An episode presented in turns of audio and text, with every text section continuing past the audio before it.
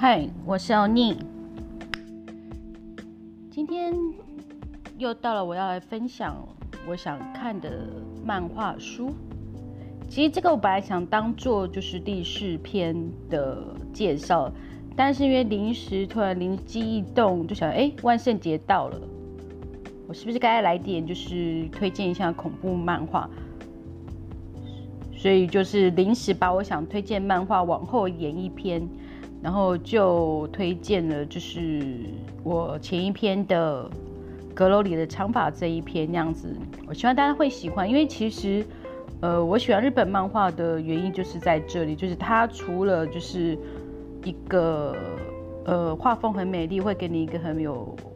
美丽幻想童话故事的完美结局之外，它其实日本漫画它也是会血淋淋的画出就是。在日本的当今时社会上，跟现在人的一些的想法跟做法那样子，所以其实看漫画的小朋友真的不会变坏，他会去帮助你的小朋友去做一个各种事情的反思跟思考。但是如果一直让他看那些暴力的漫画，除除外了。我会个我个人会推荐，就是你可以陪伴你的小孩一起阅读漫画，你可以跟他一起分享你们的心得那样子。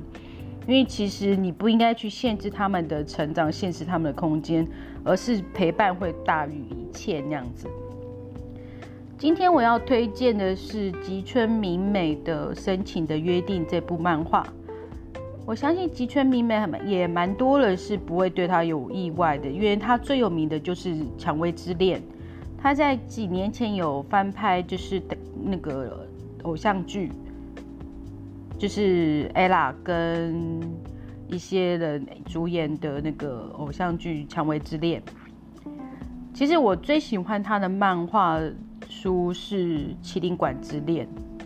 因为它里面其实描绘了很多的人物，真的会让我觉得就是，真的就是你生活周遭是会出现那几个人，印象你最深的人那样子，你甚至会觉得你就是这个女主角，或者是你就是这位女第二女主角那样子。所以我会挑选《深情的约定》，最主要就是。这部漫画它其实没有说非常有名，但是其实它里面的，而且我要我要介绍还是它节录第二篇里面的漫画，就是《樱之月》。深情的约定，它总共有两篇漫画，第一个就是呃，如它那个书名所描述的深情的约定。但是其实这个就是比较偏于爱情故事的那个完美结局，其实不在我想要讨论的范围内那样子，因为我觉得王子与公主从此过着幸福美满生活，没什么好讨论的，因为他们就是完美的王子跟完美的公主的结合那样子。然后第二篇是在描述樱之月，是今天我主要要去讲的一个重点那样子。这个最主要是在讲女主角跟男主角算是师生恋，男主角还是实习老师的时候，在女主角高中担任一个实习老师，然后在女主角跟比较是主动积极的去一直不停的照顾男主角，因为他觉得男主角很努力，但是就是可能就是努力过了头，很不会照顾自己。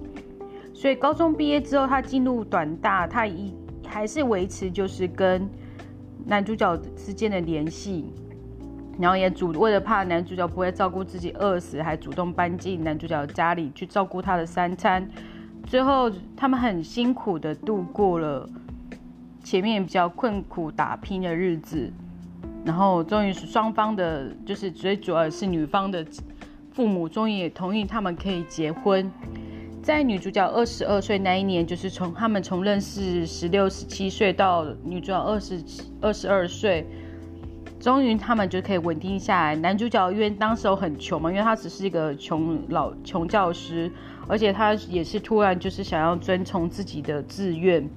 他想改去考一些的厨师的执照，而不想去当老师了。所以你知道，从就是他也没有一个很正直的工作。从头到尾她都是个打工族那样子。然后为了就是要让她可以就是同时去考取这个执照，然后因为那个又很花钱，她一天要接好几份工。然后女主角也是那个无怨无悔的，一路跟着他，就是陪在他身边那样子，也不会嫌他穷。所以他们结婚的时候，女主角她也他们也没有举办什么婚礼，也没有得到了什么样的一个呃聘金啊，那些其实都没有。男主角给他的也只有一个就是细细的一个银的戒指，除此之外，其实真的还蛮贫困的。可是其实你会发现，越是这样的经历的感情，其实越是刻骨铭心。所以当他们去蜜月旅行的时候，因为他们也穷嘛，没办法去国外旅行，他们也只能在国日本本岛，就是做个简单的旅游那样子。但当他们正觉自己要即将迈向幸福的生活之后，女主角在那个蜜月旅行当中出现了一个意外。他就坠，为了要想要看一个美丽的风景，他就从山谷坠落下来。然后男主角很急，跟那个搜救部队无论怎么找都找不到女主角。他们还在想说，女主角是不是已经摔成粉身碎骨，所以就是这样子失踪了七年那样子。七年之后，女主角就突然就是一个晚上就出现在男主角家里。然后男主角就是整个傻眼，就是看说：“天哪，我家是来鬼的吗？怎么七年前的女主角就就是这样无声无息的消失，又这样无声无息的出现那样子？”然后女主角也很开心的，就是迎接男主角。可是她殊不知，迎接她迎接的也是另外一个很震撼的那那个现实，因为时间已经过了七年，时间在走，人的会。不管你再怎么停滞，其实你还是会遇到不同的人事物去做不同的经历。所以男主角身边多了一个，呃，一样也是师生恋。我只能说，男主角真的很容易吸引到，就是呃，仰慕他的后辈那样子。然后仰慕他的后辈，为了就是要希望跟男主角有一些的，就是牵扯跟可能就是也希望得到男主角的爱啦。他后来是经，就是他自己的说法，就是他就利用喝醉酒，就是把男主角灌醉，然后他们发生了关系，怀了男主角孩子那样子。所以迎接到女主迎接女主角的，除了是已经有点变老头的那个男主角，因为已经过了七年，然后再就是一个大腹便便、即将要临盆的男主角的新婚妻子。所以女主角整个傻眼，说怎么我们才？因为她的记忆中还是停留在她二十二岁刚结束蜜月旅行的那时候，所以她就觉得我才我们才刚结婚，怎么就带别的女人回来，而且肚子还这么大了？然后男主角跟就是就整个很不了很不理解女主角这段时间到底去了哪里。然后女主角的说法是因为她。掉下山谷之后，他失去了记忆，而在被对的那个老夫妇捡到。老夫妇其实就是过着与世无争、无与世无争的生活，所以他完全没有想到，就是要怎么样去去报警，去怎么样去处理女主角的事情。想说女主角就好吃好住，多个人陪她也好，所以。女主角就这样子陪伴了老夫妇七年，然后也也忘记自己是谁那样子。结果七年后，女主角突然有一天就是撞到了头，恢复了记忆，才想说：哎，她到底在人在哪里？她不是在人现人在度蜜月吗？怎么会在这个地方？所以其实作者常常会用一种很搞笑跟很诙谐的方式去。描述这一切好像看似很荒谬的经历，去带过就是这整件事情那样子。而在男女主角还在争执着怎么会就是，呃，一个女的指责男的变心，男的去指责女的，就是不去谅解他，就莫名他莫名其妙也消失了七年，然后一切一进来就开始只是像泼妇骂街一样指指责他那样子。而在他们互相在争执当中，呃，男主角的新婚妻子就即将要临盆要生小孩了，然后他们又慌慌张张的，就是又把就是新婚妻子要送去医院，然后迎接他的小孩那样子。然后女主角也也在那时候突然就是一个人在男主角的房子，然后帮忙就是收拾着就是摔坏的碗盘跟一些的器具的时候，发现虽然已经度过了七年，因为女主角她之前是在收养她的那个老夫妇那边，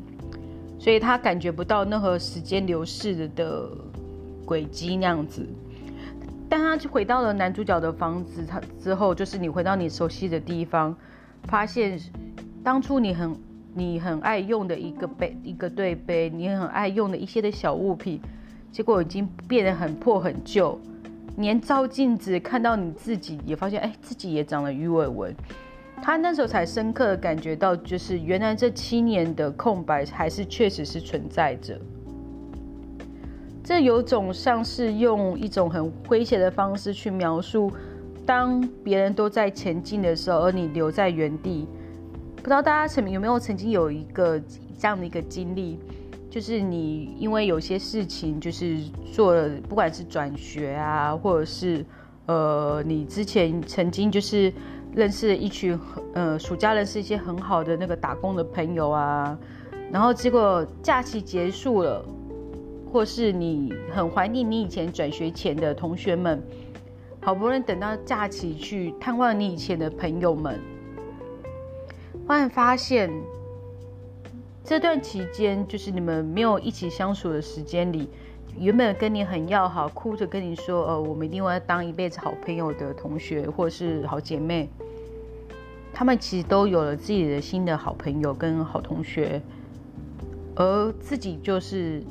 有点像被丢下的那一个，因为你还停留在以前美好的回忆当中嘛。你讲他之前有一个一群就是在 KTV 打工的好同学，因为那时候就是在暑假打工，你一定会认识来自不同的学校的大学生啊，或是一些高中刚毕业的、刚考上大学的学生啊，就是来自四面八方，就是年纪差不多的好朋友。然后因为新鲜，再加上大家年纪相仿，所以大家一定会约出去玩啊、唱歌啊、吃饭啊、夜游啊、夜冲。然后时间到了，暑假结束了，一定会各奔东西。我我回我的北部学校，然后你回你的南部学校，有些回到中部，就是各自回归到各自的生活当中。而往往可能还在眷恋着，就是哎，我们当初曾经有那些辉煌的回忆的人，往往就是受伤害会比较深的，因为他发现怎么回头，大家都是还是继续的过自己的日子，然后也不珍惜以往的回忆那样子。可是其实人生就是这样子，其实也不用觉得就是，呃，忘记之前的回忆是很残酷的，其实没有。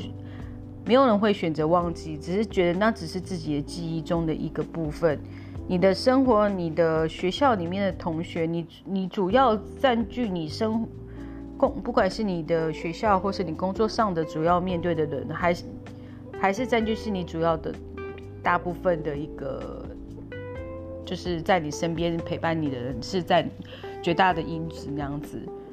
而已经可能已经不是再是你的同学，不管是离职的同学、毕业的同学，或者是转校的同学，不管你们曾经的感情有多好，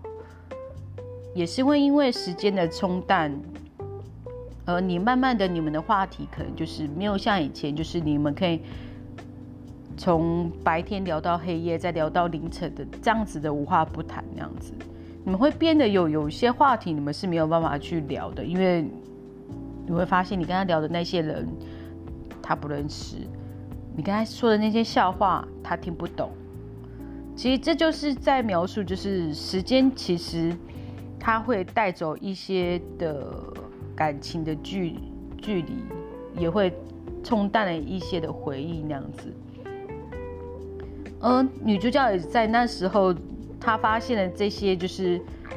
她跟男主角曾经拥有一些的甜蜜的一些像情侣的对杯啊、情侣的盘子那些的，这些虽然都是小小的东西，但是其实七年也是一个不不短的时间。男主角还是很珍惜的使用这些的物品，有些东西都已经很旧了，都已经很破了，男主角还是很细心的，就是弄胶水把它粘回去。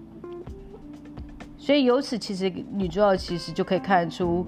这七年间停在原原本的时间不只有她，还有男主角。只是男主角他还是有不得不有往前走的理由。所以当男主角看到回来的女主角的时候，他其实也有动摇，说是不是该跟女主角复合，因为他其实。女主角也没有做错什么，她只是把时间停止了，而回来的时候就变，突然就变成他的老婆就不再是他了。可是就是很现实的，就是刚好就安排了，就是那时候他的新婚妻子就是生下他的女儿。当他看到他的亲生女儿的诞生，他了解他有他身上不得不背负的命运跟背负的责任。所以她选择就是，就是好好做回她的丈夫的责这个责任，跟做回她爸爸这个那个责任那样子。所以在最后，他们两个人在公园里面的那个告别，其实这是意料之中的大结局那样子，因为他也不可能就是男主角就突然变得渣男，就是泡。抛下那个妻子跟抛下女儿，然后跟女主角过着幸福快乐日子，这其实不可能，因为这会在两个人之间的道德上会留下一个很难抹灭的一个愧疚感跟内疚那样子。而且除了这一些的撇开这些的责任跟你们跟他们两个之间的一个道德观之外，七年的距离。就是在两个人身上还是会有不一样的，因为男主角也不再是一个二十出头的青年，女主角也不再是一个刚毕业的学生，他们要去弥补这个中间的，还是有很大的一个空间这样子，所以最后他们的分别是可想而知的。而且我其实也最喜欢女主角最后给男主角的一句话：“谢谢你给我这七年的蜜月。”我记得我那时候刚开始看这本漫画的时候，就看到这句话，其实我看不懂那样子，就觉得哎，为什么是七年蜜月？这个代表什么含义那样子？后来我再去用李人妻的身份再去看这这一句话，其实也是那女主角也是用这句话去感谢男主角这七年来对她的不离不弃，因为他没有因为他死去离开而马上转身，就是把他跟他共有的东西通通拿去丢掉，因为像有些人就是可能就是为了要就是一段感情结束，他可能会把。呃，前任情人的东西，所有通通能能看不见的，通通丢掉，因为免得就是睹物伤人那样子。可是男主角却选择就是好好的把这些东西留存下来，好好的就是品味着就是他们曾经拥有的美好回忆。毕竟男主角在最困苦的时候，是女主角陪他度过这一切的。所以我觉得很多事情就是有遗憾，有这些。伤痛才会觉得就是刻骨铭心，也是因为这些的遗憾，你才会觉得我对下一份的感情才有更多的责任，跟要把它做好的一个一个使命感，可以这么说吗？使命感。所以这部漫画我觉得还是很值得推荐大家去可以看一下，不管是《深情约定》这一篇，或是他之后的《樱之月》。这个漫画的这两篇其实都还蛮值得推大家去看一下。吉川美美其实还有很多的漫画，我都觉得它就是会让你看到笑，然后看到看到大笑不已，笑完之后又一直泪流不止，就会觉得真像神经病一样，又哭又笑，又哭又笑。但是其实我还蛮喜欢这样的感觉，就是因为你当中，你都会觉得其实人生不就是这样子？你谈一段感情，或者是你经历一段事情，不就是可以尽情大哭跟大笑，然后又很快又重新再站起来重新开始？我觉得这样人生其实没什么不好，而且我很喜欢这样的感觉。每个人也不用就是去太看重你。面对的失败就很丢脸，或是你面对的挫折很受打击，因为过一阵子你会发现，那真的没什么。好了，你讲今天就是介绍到这边。如果有任何希望我你讲分享的，也可以就是留言或是推荐给我。我的目标就是。我希望我讲到第五十本漫画的时候，我可以买一个专业的麦克风，因为你们可以发现，就是你前面听我的，就是你很明显可以听得到，就是手机录的麦克风，随性一来我就开始讲。因为我这个人个性就是我，我本来想说就是，呃，我要写个草稿，或是我要写个什么讲稿，或者是就是我要就是。做买一套很好设备的麦克风去做我的 pa pa pa podcast，我怎么突然结巴？但是我后来转念一想，第一我不是专业的，第二就就像我一开始讲的，人生就是有这些不完美，才觉得就是这些这个才是你自己的特色。我也觉得我前面讲的不好，也也没有那么软，那个嫩邓，他也是这么讲，不嫩邓。但是我觉得这个就是你把握你自己的特色，你接受你自己的不完美。我觉我觉得这个其实有贯穿到我自己主题，所以我决定继续维持到我自己的特色。